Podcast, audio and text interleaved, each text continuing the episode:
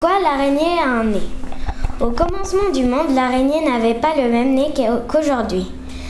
Britney part parce qu'il n'y avait plus de nourriture, alors elle fit un grand voyage dans le monde. Elle rencontra Kaku, le génie, et vit de la nourriture. Elle piqua de la nourriture et il s'en rend compte.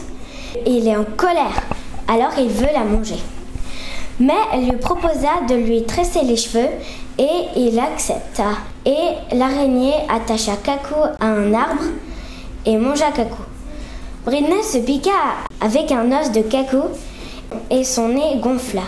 Alors elle alla à la rivière.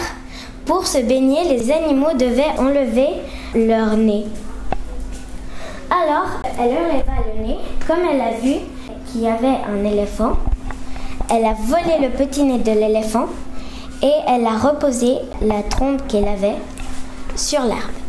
Et c'est ainsi que l'araignée a un nez.